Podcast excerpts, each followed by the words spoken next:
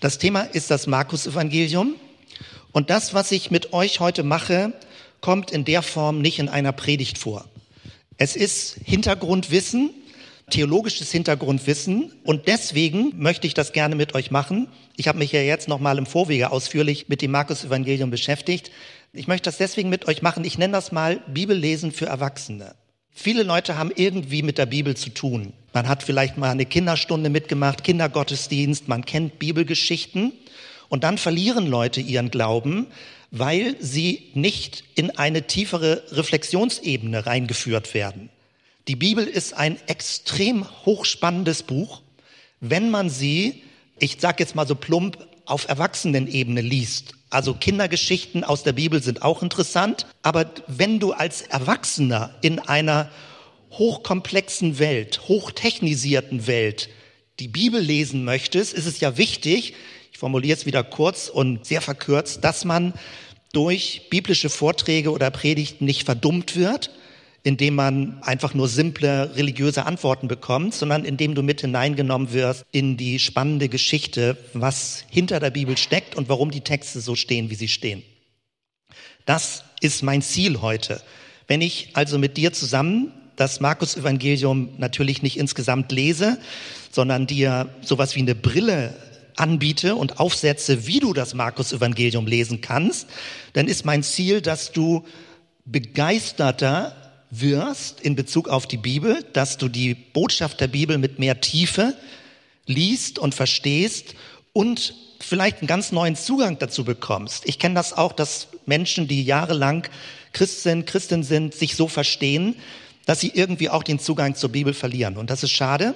Und ich versuche praktisch das Fachwissen von meiner Seite durch das Theologiestudium oder auch durch spätere weitere Lernfelder, die ich da für mich erschlossen habe, euch Zugänge zu ermöglichen, die das für dich interessant machen. Ich habe also aus den sehr vielen Materialien heute ausgewählt, was für dich interessant sein könnte, um nur mal ein bisschen deutlich zu machen, wie viel Material es gibt. Dieses Buch hier EKK, das ist ein evangelisch-katholischer Kommentar allein über das Markus-Evangelium. Das ist das gesamte Fachwissen. Joachim Genilka, ein sehr renommierter Theologe, fasst hier alles zusammen und es wird praktisch immer ergänzt und erweitert. Das ist nicht ein Buch zum Lesen, sondern ein Buch zum Nachschlagen. Und allein denn über eine kleine Bibelstelle findest du vielleicht fünf Seiten Auslegung, die verschiedenen Textvarianten, die verschiedenen Zugänge, die verschiedenen Deutungsmöglichkeiten. Es macht schon Sinn, dass man das auch länger studiert und jahrelang studiert. Das Problem ist eben nur, dass vieles, was an interessantem Fachwissen erforscht wurde, entweder sehr verkürzt und sehr abfällig manchmal in den Medien behandelt wird, im Sinne von, naja, die Bibel ist doch sowieso alles erfundenes Zeug und wer glaubt da schon noch dran?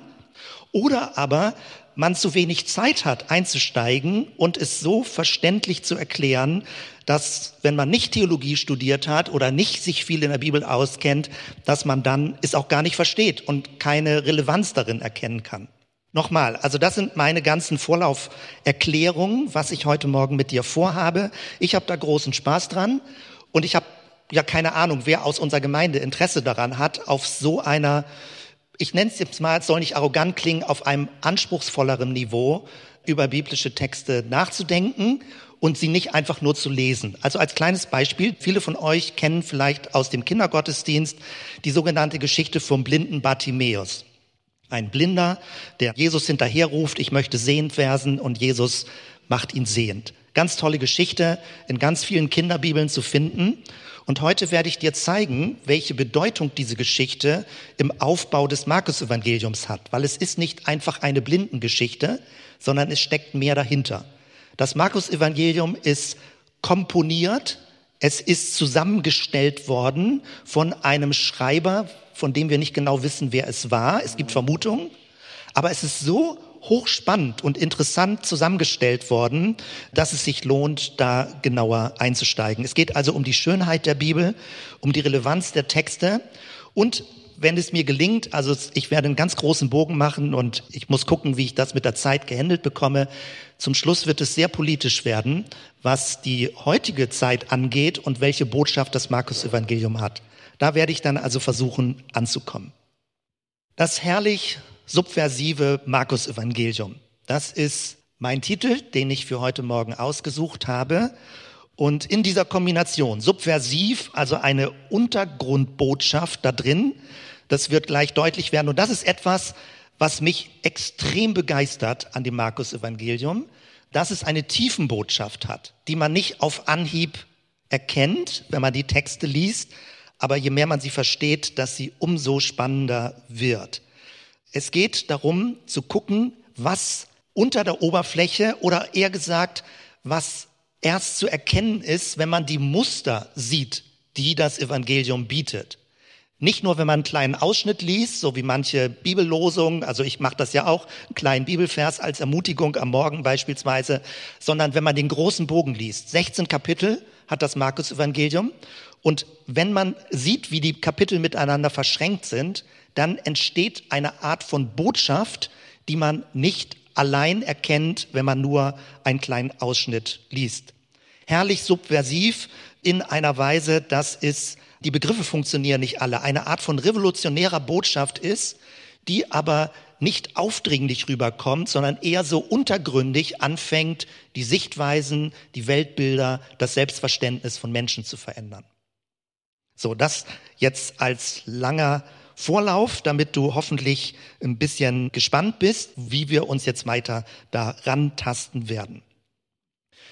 Ich habe hier euch mitgebracht ein Bild, die Bamberger Apokalypse. Hier rechts steht dran 1020, ein Motiv, was in vielen Kirchen verwendet wird, nämlich vier Tiere, die angewendet werden oder übertragen werden auf die vier Evangelien. Ich weiß nicht, ob du dich schon mal gefragt hast, warum gibt es vier Evangelien? Hätte man das nicht zusammenbringen können auf eins? Es reicht doch, wenn man eine Geschichte von Jesus hat. Warum gerade vier? Das ist hochspannend. Ich würde es von meiner Seite so formulieren. Es ist eine vierfach perspektivische Sicht auf die Person von Jesus.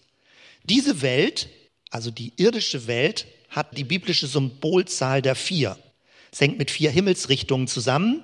Das heißt, die Welt der Menschen hat die Symbolzahl vier. Es sind vier Perspektiven. Nord, Süd, Ost, West, also Himmelsrichtung beispielsweise. Und diese vier Evangelien sind vier Perspektiven auf das Ereignis, was vor 2000 Jahren mit Jesus von Nazareth oder mit ihm in Verbindung gebracht wird und mit ihm im Zusammenhang steht. Diese Figuren, die gehen zurück auf biblische Aussagen im Ezekielbuch und in der Offenbarung. Und Hieronymus, der Kirchenvater im vierten Jahrhundert, hat das angewendet auf die Evangelien. Von links oben geht das rum. Links oben die Menschenfigur steht für Matthäus. Da wird Jesus als Menschensohn häufig dargestellt und beschrieben.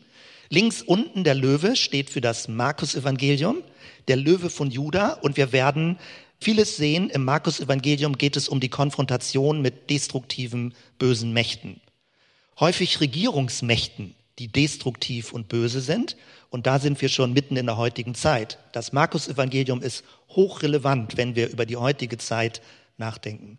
Rechts unten ein Opferstier steht für das Lukas-Evangelium und rechts oben der Adler steht für das Johannesevangelium, eine prophetische Sicht auf Jesus.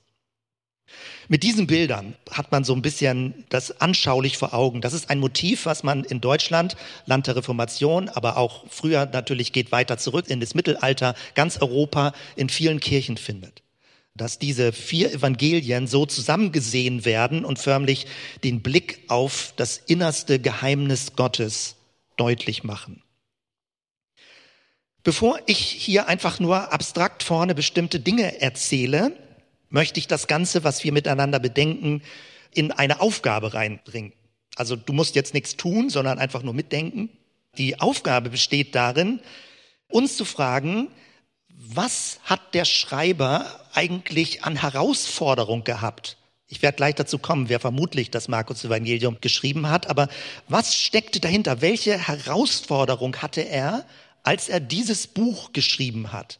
16 Kapitel, wenn ich persönlich von mir das sage, ich habe zum Markus-Evangelium eigentlich am wenigsten Bezug zu den vier Evangelien. Das Johannesevangelium finde ich super spannend. Lukas ist häufig das, was verfilmt wird. Also die Lukas-Geschichte im Jesus-Film ist häufig Lukas die Grundlage. Matthäus-Evangelium hat viele Bezüge ins Alte Testament und beschreibt, wie Jesus Prophetien erfüllt hat. Und das Markus-Evangelium, finde ich, ist so wie ich weiß nicht, wie man es nennen soll, wie der kleine Stiefbruder der anderen drei Evangelien. Klein, eher unscheinbar, wenig Details manchmal, die beschrieben werden. Also ich habe relativ wenig Bezug. Und jetzt mit diesem ganzen Vorlauf nochmal merke ich, wie sehr, sehr das Markus-Evangelium anfängt zu leuchten und wie hohen Respekt ich davor habe, dass der Autor es so zusammengestellt hat, wie er es zusammengestellt hat. Also nochmal zurück zur Aufgabe. Angenommen, du müsstest Biograf von Jesus sein. Also rein theoretisch. Stell dir es vor, 2000 Jahre zurück und du bekommst die Aufgabe, schreib auf, was wichtig ist in Bezug auf Jesus. Das ist ja gar nicht so leicht. Also wir haben es ja ganz praktisch jetzt. Aktuell, die Queen ist gestorben und jetzt werden Biografien geschrieben werden müssen. Wie werden diese Biografien geschrieben? Jede Biografie hat eine bestimmte Färbung. Es gibt bestimmtes Dokumentenmaterial. Du musst auswählen, weil du kannst ja nicht das gesamte Leben erzählen. Du musst auswählen, welche Ereignisse am besten verwendet werden, um den Charakter einer Person oder das Anliegen einer Person zu beschreiben. Gehen wir ein bisschen zurück. C.S. Lewis, Autobiografie. Wenn jemand selbst sein Leben beschreibt, denkt man, okay, das ist vielleicht die stimmigste und die treffendste Beschreibung des eigenen Lebens, aber das ist ja deine eigene Wahrnehmung und Sicht. Vielleicht schreibt man eine Biografie viel besser durch die Umgebung, wie sie einen Menschen wahrgenommen hat. Ist wirklich eine Autobiografie treffender? Kann man Fragezeichen dran machen. Sie ist Louis ganz tolle Autobiografie von ihm. Dietrich Bonhoeffer. Dietrich Bonhoeffer hat viel schriftliches Material hinterlassen, aber er hat nicht selbst eine Biografie geschrieben über sich. Eberhard Bethke, sein Biograf, hat vieles zusammengestellt und dann auch für die Nachwelt dokumentiert. Und es gibt Bonhoeffer-Biografien und Bonhoeffer-Filme. Und wenn du die alle nebeneinander legst, denkst du, haben die dasselbe Quellenmaterial gehabt? Die sind so unterschiedlich von der Art, wie Bonhoeffer, Dietrich Bonhoeffer beschrieben und dargestellt wird. Also was ist das Anliegen? Das muss uns klar sein. Also wenn es darum geht, Jesus zu beschreiben als Person, dann kann man es nie sachlich neutral machen. Du kannst Biografien nie neutral darstellen. Es ist immer eine Perspektive auf eine Person und die große Verantwortung besteht darin, mit welcher Perspektive stelle ich die Person dar? Wie geht das? Wie kann ich redlich gegenüber der Person sein, damit es nicht eine Fantasieperson wird, die ich mir ausgedacht habe, sondern sie möglichst treffend wiedergegeben wird? Wenn noch Biografien geschrieben werden, Barack Obama, dann könnte man Leute noch interviewen, ja, also nachfragen, man setzt sich zusammen und so weiter. Aber die Schwierigkeit bei Jesus war, in der Anfangszeit müssen die Ereignisse so dramatisch gewesen sein, dass man noch nicht alles dokumentiert hat. Die Evangelien sind vermutlich erst 30, vermutlich eher 40 Jahre nach Jesu Tod entstanden und stell dir so einen Abstand vor und dann versucht man zu rekonstruieren. Woran liegt das? Manchmal sagen Leute, kritische Leute, die sagen, ja, ja, das ist doch alles denn nur noch so zusammengesammeltes Zeug gewesen. Die hätten mal gleich zwei Jahre nach Jesu Tod das aufschreiben müssen. Nein, das war nicht nötig, weil die Ereignisse noch so lebendig waren. Jesus hat nichts schriftlich hinterlassen. Die frühen Gemeinden sind entstanden und es hat ganz viel Dynamik gegeben. Wir erleben das auch. Also ich versuche einen kleinen Vergleich zu machen mit unserer Gemeindegeschichte. Wir sind jetzt knapp 20 Jahre alt, noch nicht mal 17, 18 Jahre alt. Und in einer Gründungsphase dokumentiert man noch relativ wenig. Erst ab gewissen Abständen fängt man an zu sagen, oh, das sollten wir noch mal irgendwie archivieren, damit es nicht in Vergessenheit gerät. Das ist ganz typisch bei allen Firmengründungen. Am Anfang wird wenig dokumentiert und wenn dann die Mitarbeiter kommen, die die Gründung nicht mitgekriegt haben, muss man sowas wie Knowledge Pool einrichten, damit das Wissen transferiert werden kann und so weiter. Und genau derselbe Effekt ist wahrscheinlich der Grund, weshalb die Evangelien entstanden sind. Dass nämlich die erste Generation gestorben ist, Man hatte keine Augenzeugen mehr und man musste Dinge dokumentieren.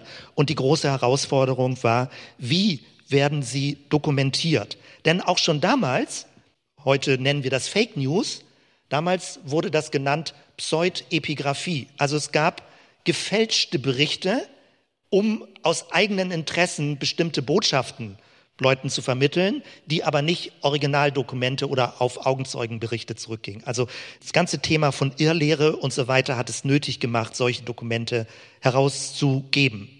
Wenn du also jetzt vor der Aufgabe stehen müsstest, du hast ein reich angefülltes Leben von Jesus und sollst es in 16 Kapiteln, nicht mal 1000 Bibelverse zusammenfassen, so dass es die gesamte Nachwelt 2000 Jahre in Erinnerung behält. Das ist nicht leicht. Also ich beschreibe dir die Aufgabe hier vorne nochmal mit sechs Punkten. Ich habe eine ganze Liste, du kannst die Folien gerne haben, wenn du möchtest. Aber hilfreich ist auch, wenn du Dinge schnell in Erinnerung behalten möchtest, Dinge sonst selbst zu notieren. Also, die Aufgabenstellung ist erstens, das Leben von Jesus und seine Lehre korrekt wiedergeben. Und ich unterstelle den biblischen Autoren nicht, dass sie mutwillig gelogen haben, verfälscht haben. Warum sollten sie das tun? Sie haben Jesus verehrt. Warum sollten sie Dinge verfälschen? Das zweite, die Botschaft dem Adressatenkreis verständlich machen, denn Jesus hat Aramäisch gesprochen, Petrus hat Aramäisch gepredigt und jetzt geht es aber darum, dass einer römischen Kultur, einer griechischen Kultur erklärt wird, welche Bedeutung Jesus spielt. Das dritte, ein Dokument herstellen, das Menschen im Sinne Jesu verändert. Diese ersten drei Punkte machen wir gleich in der ersten Halbzeit. Und also dazu noch, es geht darum, dass es nicht einfach nur archiviert wird, im Sinne von schön mal zu lesen, was damals vor 2000 Jahren war, sondern der Anspruch war, wenn du den Text liest und dich darauf einlässt, was da steht, verändert es dein Leben. Also der Text des Evangeliums soll praktisch eine ähnliche Wirkung auslösen wie eine direkte Begegnung mit Jesus. Das ist der Anspruch dahinter. Und das ist das Geniale, wie das Markus-Evangelium aufgebaut ist. Nach der Pause gucken wir uns an, da wird es immer ein bisschen tiefer von den Schichten. Viertens, den Hörerinnen etwas beibringen, was sie nicht hören wollen. Du kennst das, wenn du Lehrer oder Lehrerin bist dass manchmal Kinder oder Erwachsene was lernen müssen, was wichtig ist, was ihnen aber nicht auf Anhieb einleuchtet oder ihnen Spaß macht. Und darum geht es. Das Markus-Evangelium versucht eine Botschaft zu vermitteln, die nicht leichtgängig ist.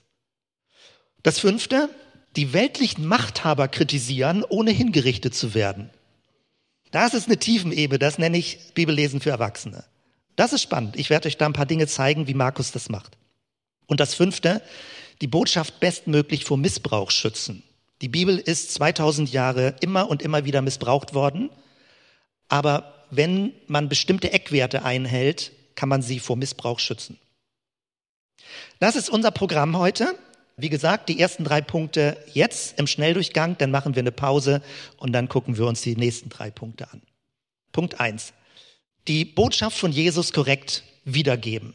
Hier, ich hatte eben schon gesagt, das Material ist überwältigend. Wenn du Johannes liest, der letzte Vers, ganz am Ende Johannes Evangelium 21, 25, es sind noch viele andere Dinge, die Jesus getan hat.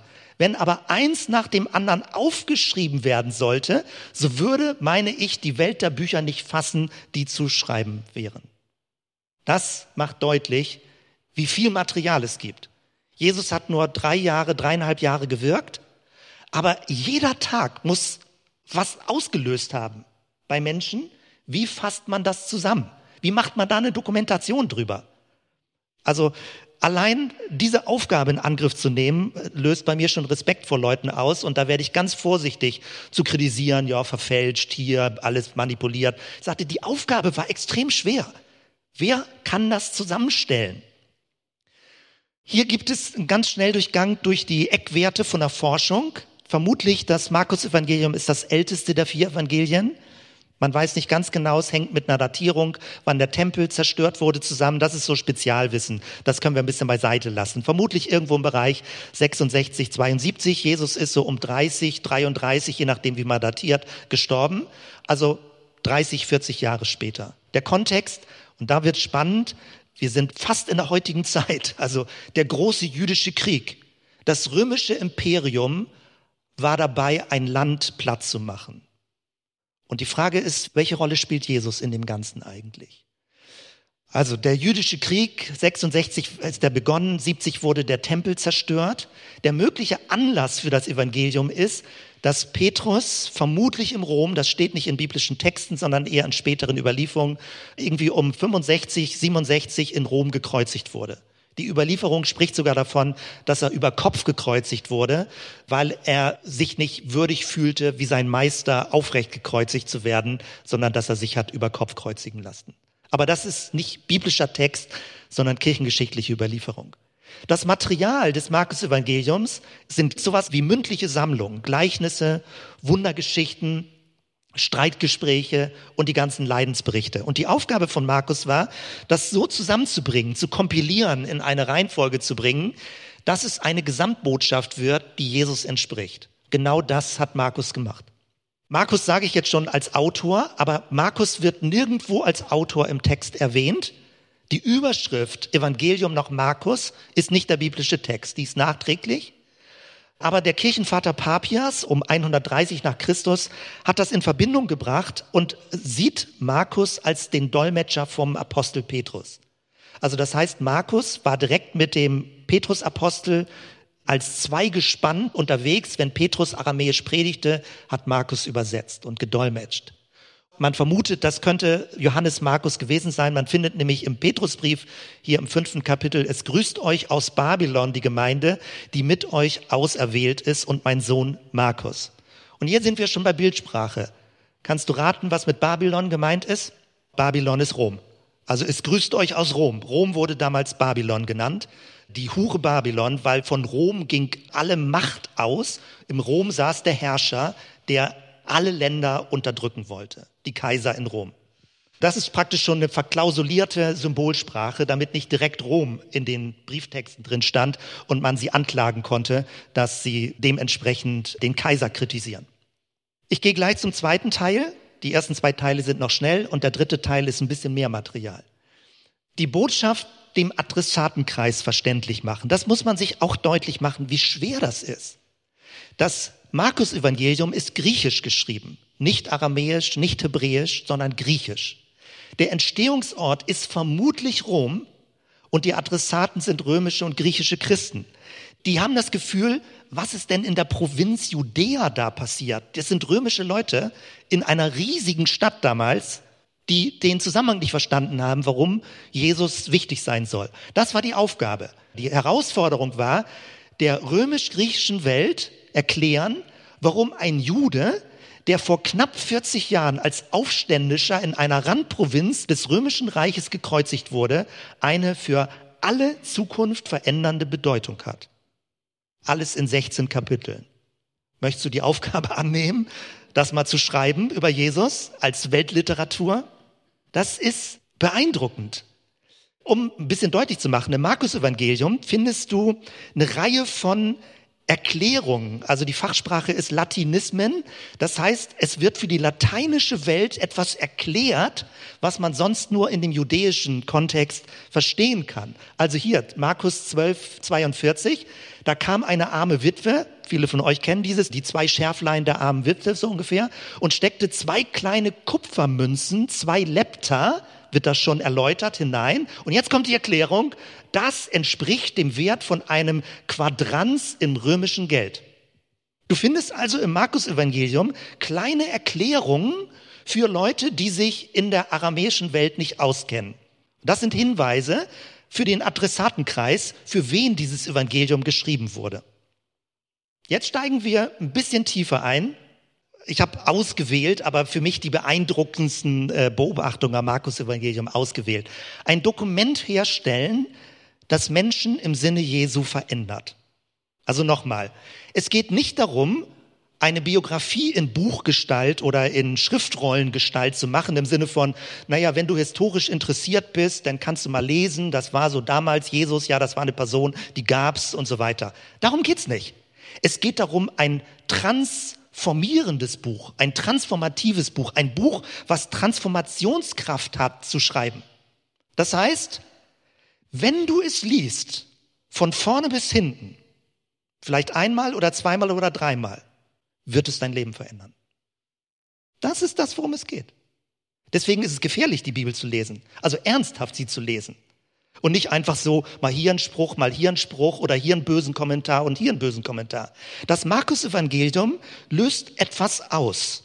Indem man es liest, und damals wurde es laut gelesen, heutzutage lesen wir Texte nicht mehr laut, aber die Texte sind dafür konzipiert, dass man sie laut liest und hört und dass man sie im Zusammenhang liest, dass man sie am Stück durchliest. Ein Dokument herstellen, das Menschen im Sinne Jesu verändert. Dieses ist der erste Vers im Markus Evangelium. Markus 1.1, dies ist der Anfang des Evangeliums von Jesus Christus, dem Sohn Gottes. Sowas von kurz und direkt, kein langes Rumgerede. Du kennst ja so Bücher, die fangen erstmal an mit einer kleinen Anekdote, um Leute warm laufen zu lassen, sie ein bisschen zu gewinnen. Dieses Anfangsstatement ist alles, worum es im weiteren Text geht. Wenn man es aber in heutiger Zeit liest, fällt einem nicht auf, was für eine Dramatik in diesem Statement drin ist. Es sind drei Schlüsselbereiche, drei Schlüsselworte drin. Evangelium, Christus und Sohn Gottes. Und das kommt hier als Erklärung. Evangelium ist in der damaligen Zeit ein politischer Begriff gewesen. Es ist der Begriff des Kaisers gewesen. Der Kaiser hat ein Evangelium verkündigt, das, was wir heutzutage immer hören als Kriegsnachrichten, wo welche Länder oder welche Gebiete erobert wurden oder zurückerobert wurden, das war das Evangelium. Der Kaiser hat Herolde gehabt und hat sie durchs Land geschickt und hat ein Evangelium verkündigt, wo er Gebiete erobert hat.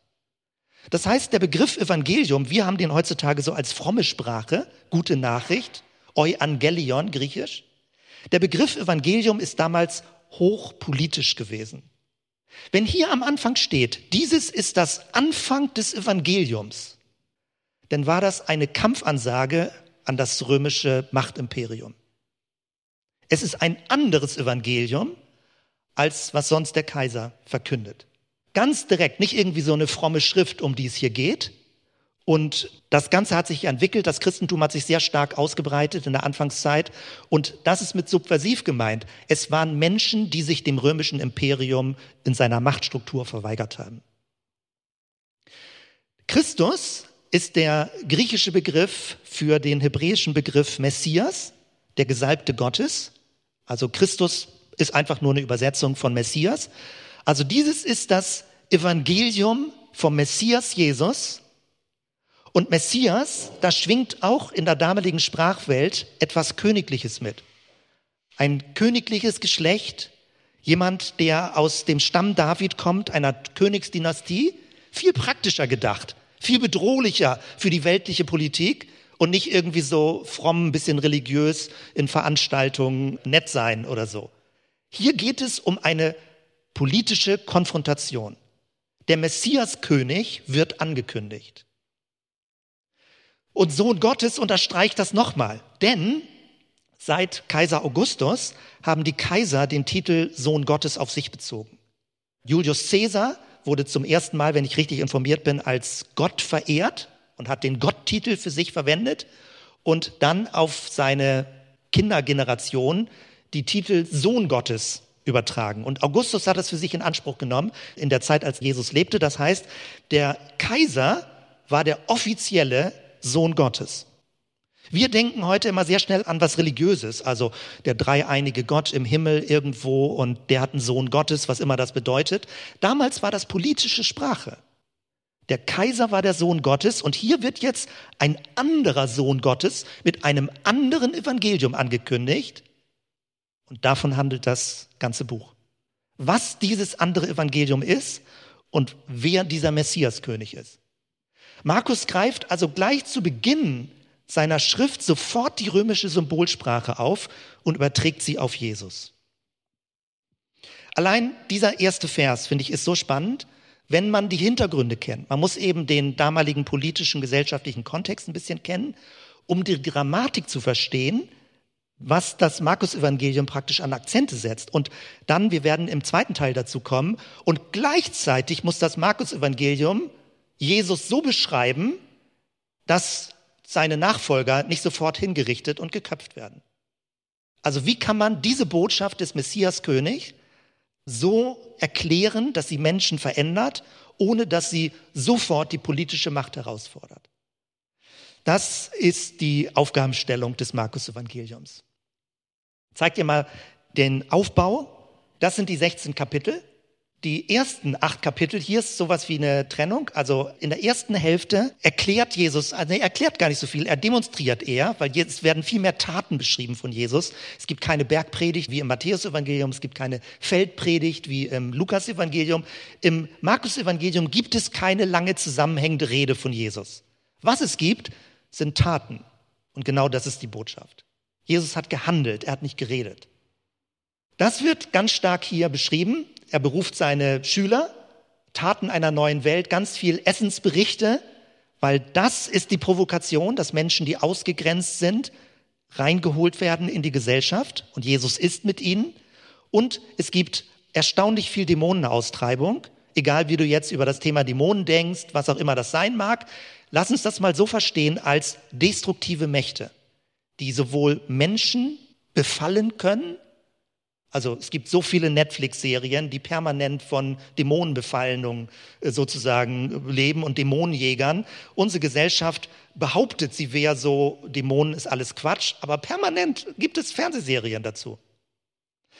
Noch viel tiefer zu verstehen sind Dämonen, da werden wir auch noch im zweiten Teil zu kommen, als institutionelle Mächte. Also dass bestimmte unsichtbare Institutionen, Herrschaftsstrukturen Menschen unterdrücken und abhängig machen. Also Mächte, die nicht richtig zu greifen sind und trotzdem Menschen in so ein inneres Sklavensbewusstsein hineinbringen. Damit legt Jesus sich an. Und dann gibt es hier eine Mitte des Evangeliums. Und da werden wir auch gleich zurückkommen. Hier steht nämlich, und Jesus ging fort mit seinen Jüngern in die Dörfer bei Caesarea Philippi. Caesarea Philippi ist eine ganz wichtige Stadt, um die Logik des Markus-Evangeliums zu verstehen. Ab hier richtet Jesus seinen Blick nach Jerusalem. Vorher war er im umliegenden Gebieten und dann geht er nach Jerusalem und Richtung Jerusalem heißt in die Konfrontation mit den Mächten. Es gibt Verwirrung, weil die Jünger nicht verstehen. Sie dachten, der Messias wäre doch großartig und jetzt fängt er an, eine Leidensgeschichte zu gehen. Also Jesus kündigt dreimal sein Leiden an und dreimal wird beschrieben, dass die Jünger es nicht verstehen. Das kommt hier in diesem Mittelteil Verwirrung. Und dann geht es ab Kapitel 11 in Jerusalem weiter, Einzug in Jerusalem, Endzeitrede, Kreuzigung. Und der Punkt ist, das Markus Evangelium ist so aufgebaut, dass du die Gedanken der Jünger hörst, verstehst und selbst mit in die Geschichte reingenommen wirst. Du praktisch liest die ganzen Texte aus Jüngerperspektive als jemand, der lernen möchte, aber die Beschreibung der Jünger ist auch so umfassend im Sinne von, dass die Jünger es nicht begriffen haben. Also so wie der Leser und der Hörer jetzt den Text liest, man begreift nicht, wer Jesus ist. Das wird aufgebaut in der Abfolge des Markus-Evangeliums. Hier nochmal die Geografie um ein bisschen zu verstehen, wovon wir reden. Die Geografie ist im Markus-Evangelium ganz wichtig, wo Jesus wann ist und wie er durch das Land zieht. Da ist ganz viel Symbolik drin. Ein Beispiel hier nochmal. Also hier, dass du dich orientieren kannst. Hier das Tote Meer, hier oben der See Genezareth, hier unten Jerusalem, ja. Und Jesus fing an in Galiläa, hier oben, und lehrte dann an verschiedenen Stellen. Hier, dieses ist ihr heidnisches Gebiet, das Zehn-Städte-Gebiet, Decapolis. Und dann fing Jesus an, von hier oben, Caesarea Philippi, runterzugehen nach Jerusalem. Und das ist die Strecke der Konfrontation, wo er sich mit bösen Mächten anlegt. Was ganz spannend ist, der äußere Weg von den verschiedenen Standorten ist zugleich ein innerer Lernweg. Das heißt, man wird als Leser oder als Hörer mit hineingenommen in diesen Lernweg. Wer ist Jesus? Ich verstehe nicht. Warum tut er das? Ach so, ach so, jetzt? Nee, jetzt verstehe ich es immer noch nicht. Und in diesem Lernweg veränderst du dich als Leser oder Leserin oder Hörerin. Was auch interessant ist von der Geografie, zum Beispiel, es gibt zwei Passagen, Speisung der 5000 und Speisung der 4000. Wenn man das einfach nur simpel liest, denkt man, was soll diese Doppelung? Wozu zweimal so eine Geschichte erzählen? Hat Jesus es wirklich zweimal gemacht? Offenbar ja, sonst wäre es vermutlich nicht so dokumentiert. Aber die Geografie ist wichtig. Die erste Speisung ist westlich vom See Genezareth und die zweite Speisung ist östlich vom See Genezareth. Das heißt, die erste Speisung war für das Volk Israel, die zweite Speisung war für die heidnische Welt. Im Markus-Evangelium wird die Öffnung zu der heidnischen, also der nicht-jüdischen Welt, heidnisch jetzt nicht als abwertenden Begriff, die nicht-jüdische Welt. Jesus ist gekommen für das Judentum, aber das Markus-Evangelium beschreibt eben für die römische, für die griechische Welt diese Botschaft. Und allein durch die Geografie drückt das Markus-Evangelium das aus. Also er ging fort aus dem Gebiet Syros und kam durch Sidon an das Galiläische Meer mitten ins Gebiet der zehn Städte. Und das ist hier. Und wer die Geografie ein bisschen kannte, wusste, welche Symbolik dahinter steckt, dass Jesus diesen Weg gegangen ist. Ich hatte eben gesagt, man muss das ganze Evangelium lesen, um es zu verstehen. Man beginnt hier vorne, Begeisterung, Verwirrung, man wird als Leser und Hörer durchgeführt, wenn man mitliest sozusagen. Und ganz am Ende, fast ganz am Ende, steht hier 16.7, geht aber hin und sagt seinen Jüngern und Petrus, dass er vor euch hergeht nach Galiläa, da werdet ihr ihn sehen, wie er euch gesagt hat. Wenn man die verschiedenen Evangelien nebeneinander legt, denkt man, da sind Widersprüche. Galiläa, wo ist denn nun der Auferstandene? Das ist aber eine Symbolsprache. Galiläa heißt, geht zurück auf den Anfang und liest es nochmal. Der Punkt ist, man muss Jesus vom Ende verstehen.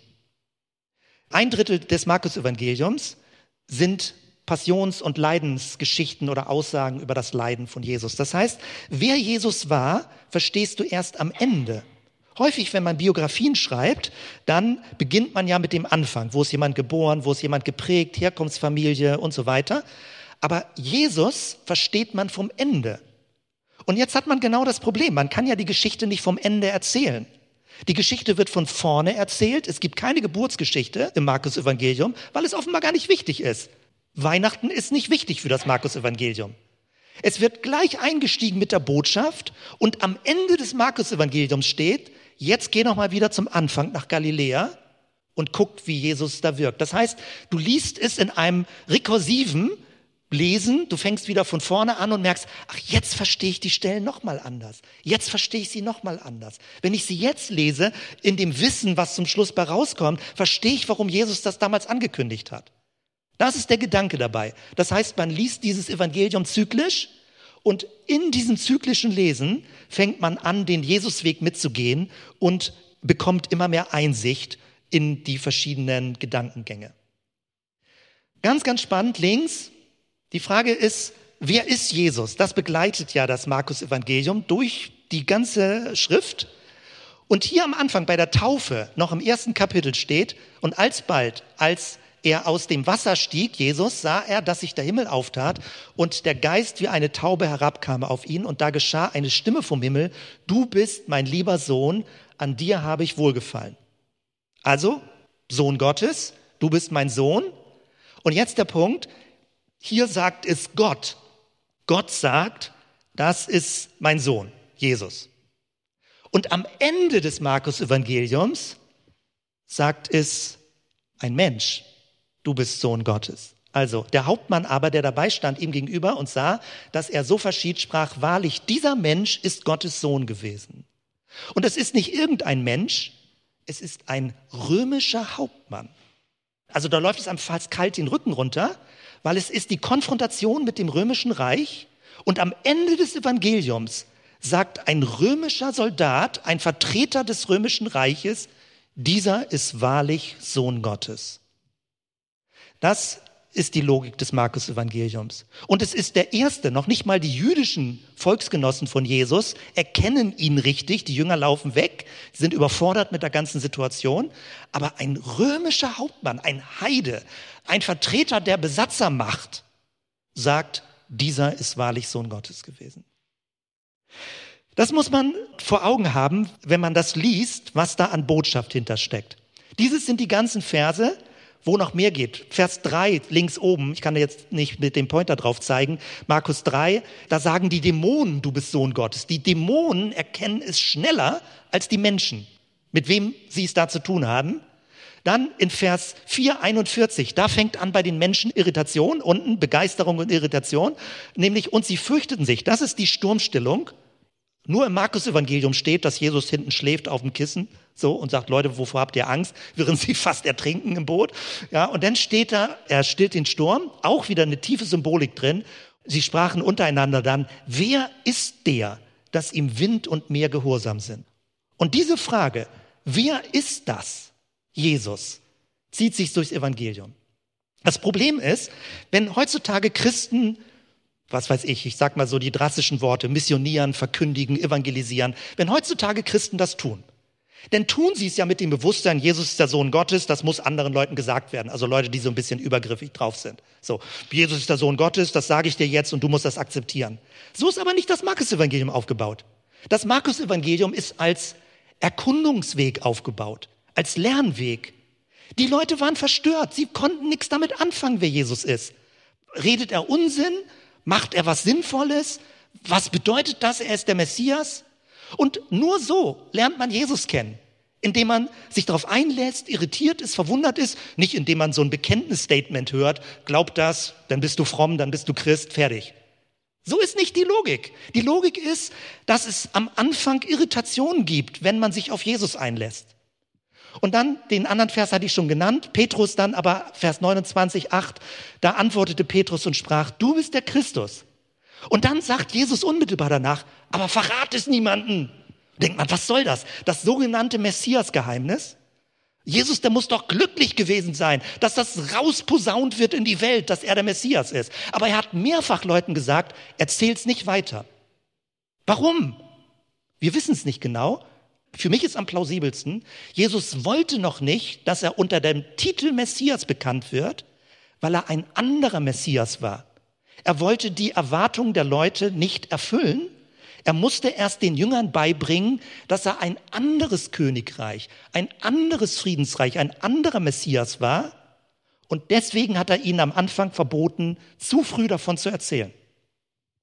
Und dann findest du noch andere Sachen. Dann gibt's die Verklärung, gibt's nochmal die Bestätigung, das ist mein lieber Sohn, den sollt ihr hören. Dann gibt es vor Pilatus die Frage, bist du der Messias? Der Hochgelobte oder der hohe Priester fragt und Jesus sagt, ich bin es. So deutlich steht's in keinem Evangelium, nur im Markus-Evangelium. Und dann zum Schluss der Hauptmann. Also du siehst den Bogen, wie sich durch das ganze Evangelium durchzieht. Wer ist das? Der Sohn Gottes sagt Gott, die Dämonen, die Menschen fragen, kann das wirklich sein? Nur im Markus-Evangelium steht, dass seine Familie sagt, er ist vom Sinn. Also Jesus ist psychisch durchgeknallt, steht in der Bibel. Seine engste biologische Familie sagt, ah, Jesus wieder, ja, der hat so ein bisschen Rad ab. Steht alles im Markus-Evangelium. Die Dämonen sagen, ach du Güte, da kommt wirklich der hochgelobte Sohn Gottes. Und die Menschen sagen, sag mal, bist du bekloppt? Praktisch die heutige Zeit, bis heute genau so geht man mit Jesus um. Die einen sagen so, die anderen sagen so. Und genau das wird abgebildet im Evangelium. Kurz zum Schluss noch, ich habe das alles schon erwähnt und dann machen wir eine Pause. Das Markus-Evangelium betont die Taten von Jesus. Mich fordert das immer heraus. Mir reicht es eigentlich, über Dinge nachzudenken und zu reden. ja, also Dinge zu tun. Dachte, auch du Güte, ja, es geht wirklich darum, Dinge zu tun. Jesus hat geheilt. Jesus hat Dämonen ausgetrieben. Jesus hat Menschen aufgerichtet. Jesus hat sie angeguckt, ermutigt, gesegnet. Es sind alles Taten, die beschrieben werden. Und mich fordert das heraus, dass ich das unbedingt im Blick behalte. Hier so eine Zusammenfassung. Jesus heilte viele Menschen, 1,34, die an den verschiedensten Krankheiten litten. Er trieb auch viele Dämonen aus, die er aber nicht zu Wort kommen ließ, weil sie wussten, wer er war. Das steht schon im ersten Kapitel. Dann gibt's was Zweites, Gleichnisse, er erzählt viele Gleichnisse. Im Buddhistischen kennt man das, dass irgendwie so verschiedene Gleichnissprüche da sind, um Menschen das Bewusstsein zu erweitern. Gleichnisse ist ganz besonders, was Jesus erzählt.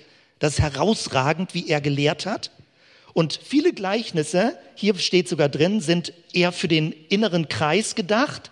Leute sollten rätseln darüber und im inneren Kreis hat Jesus Leuten es erklärt. Also 4.11 hier, er sprach zu ihnen, seinen Schülern, euch ist das Geheimnis des Reiches Gottes gegeben, den draußen aber widerfährt es alles in Gleichnissen. Und Achtung wieder, wir lesen ja das gesamte Evangelium.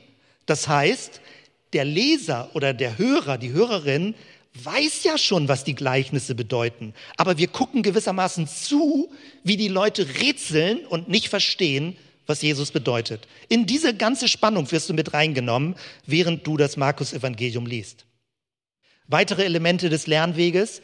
Ich hatte die Geschichte vom blinden Bartimäus angesprochen, ja, von Blindheit zum Sehen. Es gibt zwei Blindenheilungen und die rahmen die Irritation ein. Also zwischendrin kündigt Jesus sein Leiden an und wird dreimal das Unverständnis der Jünger beschrieben. Und jetzt achte auf die Blindenheilung. Die erste Blindenheilung, 8,24 steht, und er sah auf und sprach, ich sehe die Menschen umhergehen, also der Blinde, als sehe ich Bäume. Also nur so eine halbe Heilung. Danach legte Jesus abermals die Hände auf seine Augen, da sah er deutlich und wurde wieder zurechtgebracht und konnte alles scharf sehen. Es wird also beschrieben, wie jemand schrittweise Erkenntnis bekommt. Du kannst daraus eine biologische Heilung ableiten, aber es geht vom Markus-Evangelium um eine Tiefenebene. Es geht darum, dass es Zeit braucht, bis Menschen sehen können. Und die zweite Heilung ist viel direkter. Das ist die Geschichte vom sogenannten blinden Bartimäus nach der ganzen Verwirrung, Kapitel 8, 9, 10. Und dann am Ende, und Jesus sprach zu ihm, geh hin, dein Glaube hat dir geholfen. Und sogleich wurde er sehend und folgte ihm nach auf dem Weg. Also jemand wird sehend und folgt Jesus nach. Zwei Blindenheilungen in dieser Kombination und dazwischen die Verwirrung, das Unverständnis der Jünger, dass sie es jetzt begriffen haben. Und in Kapitel 10 ist es begriffen. Da werden Menschen sehend, stellvertretend für Bartimäus. Und hier als letzten Punkt noch immer, wir sind in diesem dritten Bereich drin, Elemente des Lernweges. Wie transformiert das Buch den Hörer und die Leserinnen? Kapitel 16, Vers 8, und sie gingen hinaus und flohen von dem Grab, denn Zittern und Entsetzen hatte sie ergriffen und sie sagten niemanden etwas, denn sie fürchteten sich. Das ist ganz verrückt.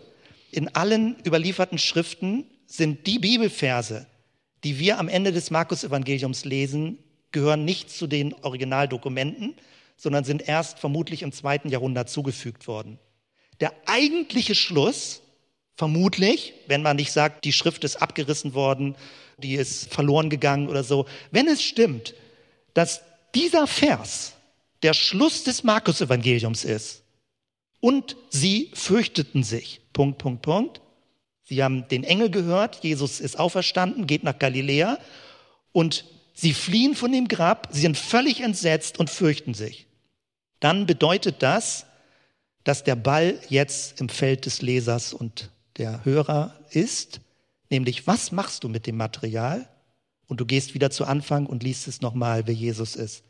Es wird also nicht aufgelöst. Friede, Freude, Eierkuchen, Jesus ist auferstanden, der Tod ist überwunden. Null. Es hört mit einer Verstörung auf und du stehst mit offenen Augen da und offenem Mund und denkst, ja und? Und jetzt? Ja, jetzt bist du dran. Das ist die Logik des Aufbaus.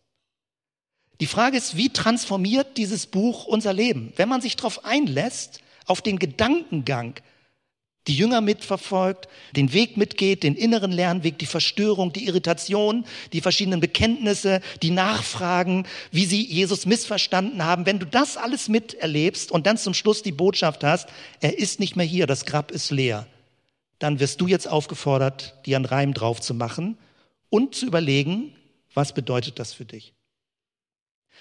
Ich habe euch im Vorwege diesen Film geschickt. Das kann man sich ausdrucken als Plakat. Also finde ich super viele Details hier drin, wie so fast ein Wimmelbild. Das Bibelprojekt, Bible Project, ganz tolles Material. Wenn du möchtest, guck dir es nochmal an. Da wird es auf andere Weise, sage ich mal, zusammengefasst. Ich habe jetzt noch ein bisschen mehr Hintergrundinfos geliefert. Bis hierhin erstmal. Vielen Dank für die lange Konzentration. Jetzt machen wir zehn Minuten Pause, Kaffee, Kekse und dann gehe ich mit euch nochmal in eine tiefere Ebene rein, was das Ganze noch spannender macht.